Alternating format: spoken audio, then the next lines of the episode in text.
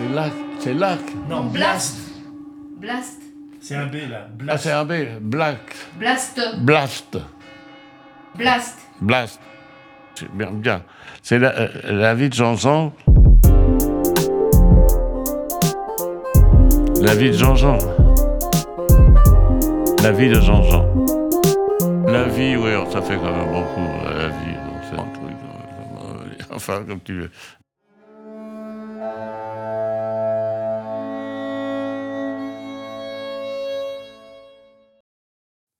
Burgani Juliette, ma mère. J'ai 30 ans. Tout d'un coup, mon père arrive chez moi tout affolé. Qu'est-ce qui se passe? Qu'est-ce qui se passe? Je retourne chez lui avec lui et je vois ma mère coincée dans un coin, la tête baissée. Et il y a une lettre qui arrive d'Italie. C'est une lettre écrite par un prêtre et qui demande simplement, voilà, il dit, j'ai, un de mes paroissiens, là, qui s'appelle Kavedaski, et qui voudrait savoir s'il y a un rapport avec une Kavedaski qui habite en France. Et là, j'apprends un peu tout ce qui s'est passé. Ah, voilà le film. Ma mère avait 19 ans, 20 ans. Elle était amoureuse avec un, un gars du village.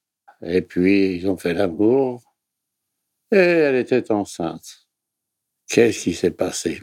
Dans le village où elle était, elle était dans un village et sa famille avait comme une ferme. Vous savez, c'est pas des fermes euh, comme il y a ici à Paris, il y a une ferme. Ils étaient neuf enfants, je crois, huit ou neuf, je ne me rappelle plus bien.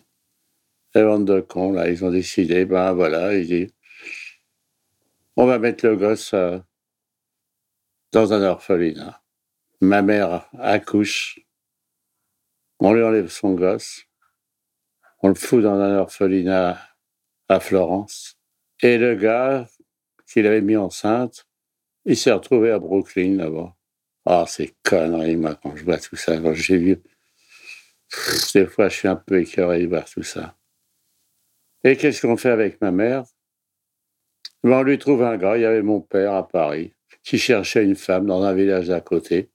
Et puis on lui balance ma mère. Ma mère vient se marier avec un gars qu'elle connaissait pas.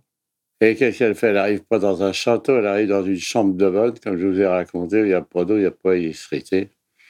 Et elle vit avec mon père. Et la naissance arrive, c'est moi qui arrive. J'arrive. J'étais très désiré, hein, je pense, à cette époque-là. Un an se passe, et mon frère arrive derrière, un an et demi après. Et qu'est-ce qui se passe Mon frère, tout d'un coup, il a dû avoir une bronchopulmonie, mais à l'époque, avec ces trucs-là, on, décédait. Enfin, il est dans un très, très mauvais état. Ma mère, tout d'un coup, réalise que c'était la punition de Dieu. Il était puis elle allait être punie, un truc comme ça. Et alors, donc, elle, s'occupe de mon frère. Et bon, il y avait, euh, là, il y avait un, un rapport familial. Euh, Je voyais mon frère avec ma mère, c'était vraiment. Quant à moi, moi, je n'existais pas. Est-ce que j'en ai souffert? Non, j'en ai pas souffert, non. Non, parce que mon père était sympa. Mais ces cons-là, ils auraient donné le fils à ma mère. À ma- mon père, il l'aurait pris avec. Il n'a même pas eu la réaction de lui dire ah, Va chercher ton gosse à l'orphelinat, on va l'élever. Bon, qu'est-ce que Ah, Dans l'état où ils étaient aussi en tant qu'émigrés, c'était pas facile de prendre des décisions. Mes rapports avec ma mère sont très mauvais. Très mauvais. Moi, je me souviens pas de tendresse, euh, de la tendresse dans ma petite enfance. hein. On s'embrassait pas, on m'embrassait pas. Je connaissais pas. Mais j'étais pas malheureux. Mon père était gentil. Et puis, il y avait une bonne ambiance. Mon père créait une bonne ambiance à la maison. Il y avait du monde qui venait. J'avais des copains, j'étais libre. C'était sympa. Mais moi, je, j'en ai pas peur. Bon, j'appelais mon frère, j'appelais Chouchou. Ah, t'es chouchou, toi, avec ta mère. Euh, t'es chouchou avec ta mère, c'est tout. Hein. Bon, moi, je prenais quelques tarnioles, par contre. Hein. Fallait que je fasse cuire des patates, j'arrive pas à faire cuire. Ma mère arrivait, elle me fait une tarte. Elle n'avait pas fait monter, elle pas fait cuire les pommes de terre. Et ma femme, ma mère, elle a souffert de l'estomac. Elle souffrait de l'estomac.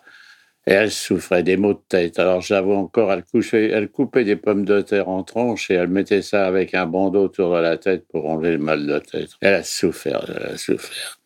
Et donc je suis là avec... euh, Elle est là, et puis bon, ben, aussitôt, je prends une décision. J'y vais non. Huit jours après, on enlève, et on s'en va en Italie. Et j'emmène ma mère en Italie. Je ne demande rien à ma mère. Je ne demande pas de m'expliquer. Je ne demande rien du tout. On fait le voyage ensemble, je ne demande rien. On arrive dans la petite, toute sa petite banlieue de Florence, à Féline d'Arno. Je rentre, je monte. C'était un étage, un petit appartement. Je rentre et il y a un garçon qui m'accueille. Il est un peu plus grand que moi, une belle gueule, un beau sourire. Il va, il m'embrasse. Il m'embrasse. oh, excusez-moi, je suis ému quand je raconte ça. Et il prend ma mère, ils vont dans une pièce. Et moi, je sais, j'ai pleuré pendant plus d'une heure. J'étais allongé sur la table, je pleurais.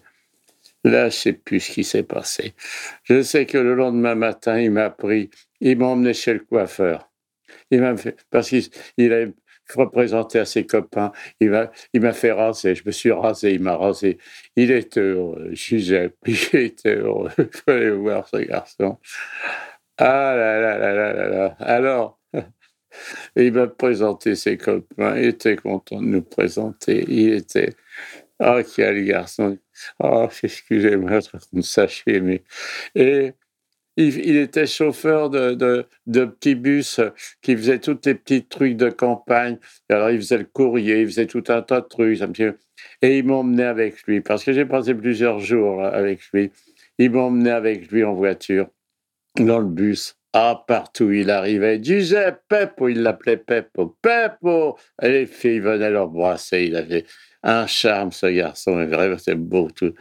Et il était marié, il était marié à Louise. Et ils avaient un petit garçon qui avait, donc 5-6 ans, 5-6 ans, un truc comme ça. Et alors voilà, donc j'allais le voir. Alors, ce garçon, je l'ai amené à Paris. Alors j'ai trimballé dans Paris. Je lui ai fait faire son baptême de l'air à Malnou, et trimballer dans Paris, tout ça. Et je l'avais amené place de la Concorde. Alors là, place de la Concorde, était descendu la voiture, et là, il était sorti. Et là, il est resté au moins une demi-heure. Il regardait, il était émerveillé par la place de la Concorde. Il regardait. Alors, il regardait ces Champs-Élysées en face de lui, la Chambre des députés sur la gauche, la circulation, ça. Ah, il était aimé. Regardez ça. Oh. Ah, il était emballé, tout ça, j'avais fait.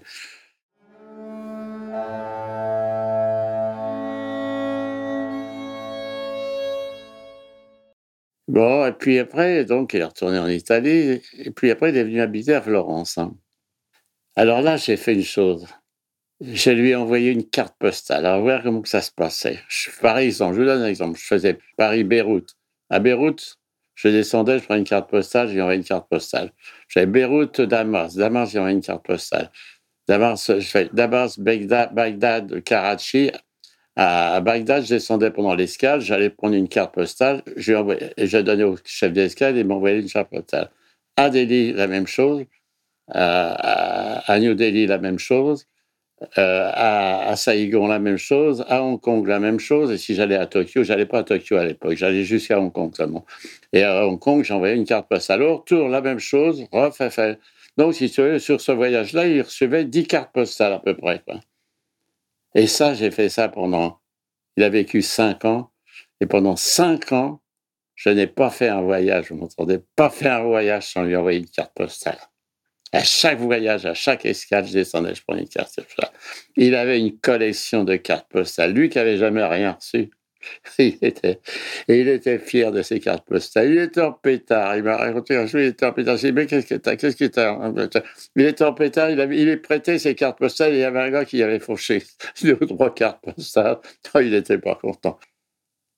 Et malheureusement, il est décédé cinq ans après, cinq, six ans après.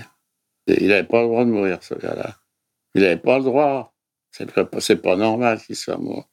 C'est. Alors, je été à son enterrement. Ah, je ne suis pas prêt d'oublier d'une journée pareille. Ah là là, c'était triste. Il avait une vitalité.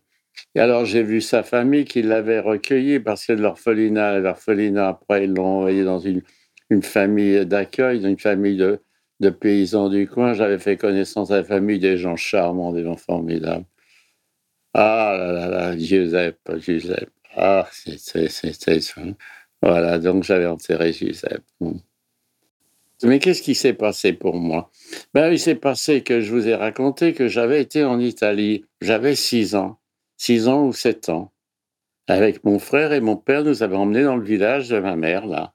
Euh, ma mère était partie avec mon père à, à Bardi. Et moi, j'étais resté dans la famille avec les belles-sœurs, les sœurs, enfin tout ça. Et là, j'ai entendu l'histoire de ma mère.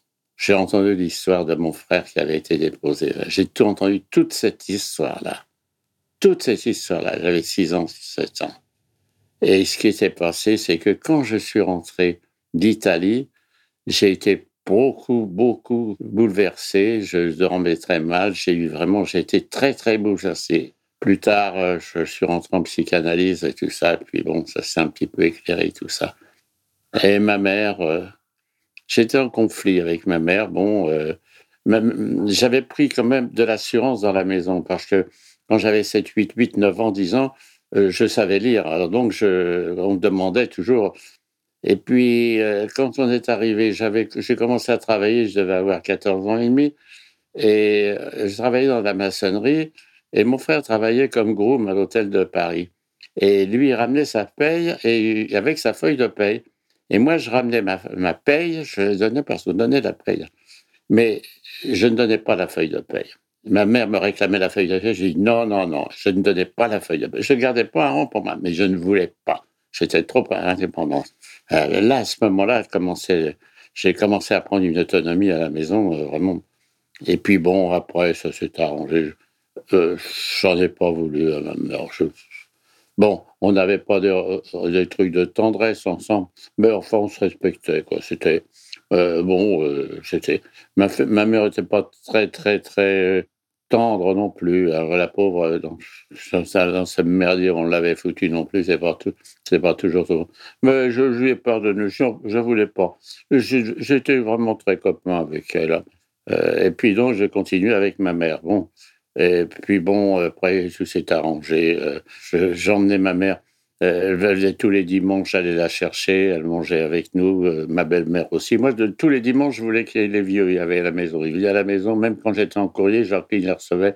Tous les dimanches, on prenait les vieux à la maison. J'étais content d'avoir tous ces vieux à table. Et, ils ne s'emmerdaient pas, ils étaient sympas. Voilà. J'ai dit, bon, ben, ça suit, ça suit comme ça. Qu'est-ce qui s'est passé par la suite? Alors C'est que vous savez, je vous ai dit qu'elle souffrait toujours de l'estomac et tout ça. Le jour où on a découvert mon, frère, qu'elle a vu mon frère, c'était terminé. Elle n'a plus eu mal à l'estomac. Les bandeaux avec les pommes de terre, c'était terminé. C'était devenu une autre femme. Elle mangeait, il fallait voir ce qu'elle mangeait. Mais elle s'était détendue, tout ça. On était très copains, très copains avec elle. Hein.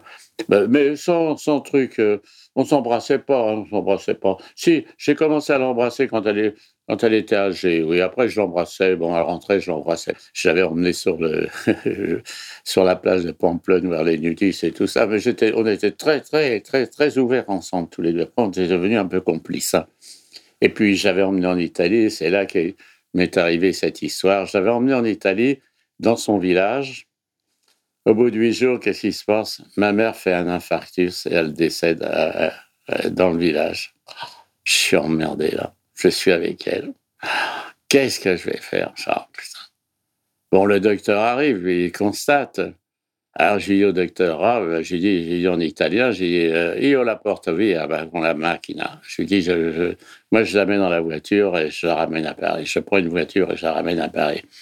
Alors le docteur me dit non, on peut pas faire ça, je peux pas. Je suis obligé, non, je peux pas. Il me dit, il faut qu'on prévienne le maire. Le maire arrive, alors grande discussion avec le maire. Et il me dit, le maire, il dit, ah non, tout ça, euh, enfin, discussion. J'ai dit, écoutez, pas, pas d'histoire, hein. moi, je ramène ma mère à Paris. Bon, après beaucoup de palabres et tout ça, bon, on fait faire un cercueil, euh, on fait un petit truc, là, et puis, euh, je l'emmène. Alors, comment je fais? Je téléphone à, à, l'escale de Milan. Je connaissais beaucoup les gens. Les escales à l'époque, on se connaissait beaucoup. Je téléphone au chef d'escale. Je lui dis écoute, je suis emmerdé. Euh, j'ai ma mère qui est décédée. Est-ce que tu peux faire le nécessaire pour me l'embarquer euh, au départ de Milan? Le gars me dit bon, il n'y a aucun problème, t'as qu'à venir, et puis on va s'arranger. Et en même temps, je téléphone à, Paris et je joue au tennis avec un, un gars qui s'occupait justement du fret. À, je lui dis, écoute, voilà, je suis emmerdé, est-ce que tu, fais le nécessaire pour que je puisse sortir à Orly il me dit, bon, écoute, euh, amène ta, mère et puis amène le cercueil et puis on s'arrangera. Donc, j'embarque ma mère donc à Milan et puis à, Orly, euh, bon, et puis j'embarque ma mère et puis j'ai ramené ma mère chez ma tante, chez la Tata Cocotte, là, qui habitait en face, chez Mille-Fortin, et puis on l'a enterrée. Voilà, c'est l'histoire de, Juliette, ma mère. Voilà, c'est une belle histoire que j'ai vécue. Et donc, euh, il y a une suite à ça, parce qu'après la mort de mon frère Giuseppe, ah putain, il méritait pas de mourir, ce gars-là. Et ben voilà, il y a une suite. Et donc, je vous raconterai la suite. La suite, c'est son fils. Et là, je suis tombé encore sur une autre histoire, une belle histoire que je vous raconterai plus tard. C'est avec Claudio et Elisabeth. Allez, je vous embrasse. Si vous avez aimé ce podcast, n'oubliez pas de nous mettre des étoiles ou de le partager autour de vous ou sur vos réseaux sociaux. Blast est un média indépendant. Et si tous nos contenus sont en libre accès, c'est grâce au soutien financier de nos blasters et de nos abonnés. Pour nous soutenir, faire un don unique ou mensuel, rendez-vous sur blast-info.fr. Partagez. Voilà. Et likez. Likez.